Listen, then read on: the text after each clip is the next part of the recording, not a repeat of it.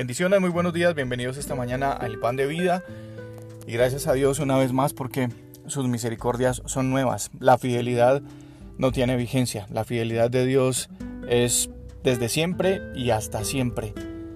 Y hoy si cada uno de nosotros puede ver, sentir, respirar, movernos, escuchar y todos esos milagros del Señor que a veces no consideramos, hoy estamos disfrutando tú y yo de la misericordia del Señor. Evangelio según Juan capítulo 6 verso 35. Dice Jesús les dijo, yo soy el pan de vida, el que a mí viene nunca tendrá hambre, y el que en mí cree no tendrá jamás sed. Una multitud había rodeado a Jesús en medio de las jornadas que vivía él compartiendo y predicando. Pero Jesús, tengo que decir algo esta mañana, Jesús no predicaba sanidades, Jesús no predicaba milagros, Jesús no predicaba eso. Muchas veces nosotros creemos que el ser cristianos o el considerar em, hacer y obedecer las, las palabras de Jesús em, es sencillamente concentrarnos en que necesitamos un milagro, una sanidad o, o algo por el estilo. No, Jesús predicaba el reino de los cielos. ¿Sí? Y no es otra cosa más que el reino de los cielos, es eh, permitir que en nuestra vida seamos gobernados realmente por Él.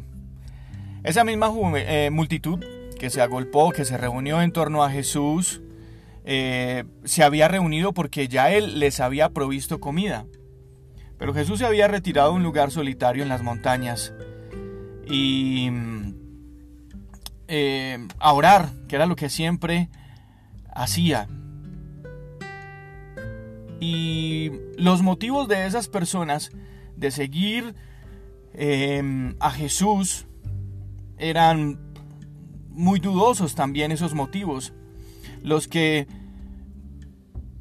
seguían a Jesús, la mayoría lo seguían porque ya Él les había provisto un alimento, el alimento diario.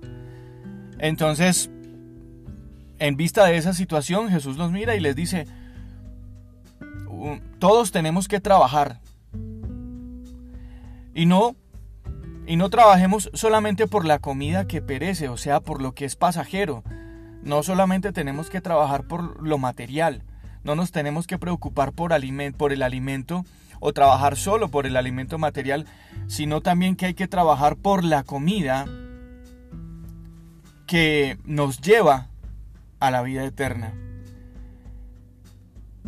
Y aparte de todo, Jesús pone ahí un extra, una ñapa.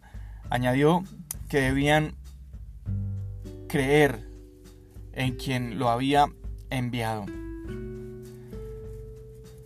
La intención de la multitud con Jesús era seguir viendo solo milagros, solo milagros. La intención de esa multitud era seguir viendo solo lo que Él hacía y, recibiendo solo lo que Él les podía proveer. Y en medio de todas esas situaciones, Jesús, conociendo el corazón de todos ellos, les dice las palabras de este versículo que estamos mirando esta mañana, yo soy el pan de vida. Y les mostró que Él podía satisfacer sus necesidades espirituales para siempre, al decirles, el que en mí cree no tendrá hambre jamás, ni sed tampoco. Es lo que nosotros necesitamos hoy. A veces estamos tan concentrados, tan afanados, tan preocupados por el pan de cada día, pero el material, y no por el espiritual.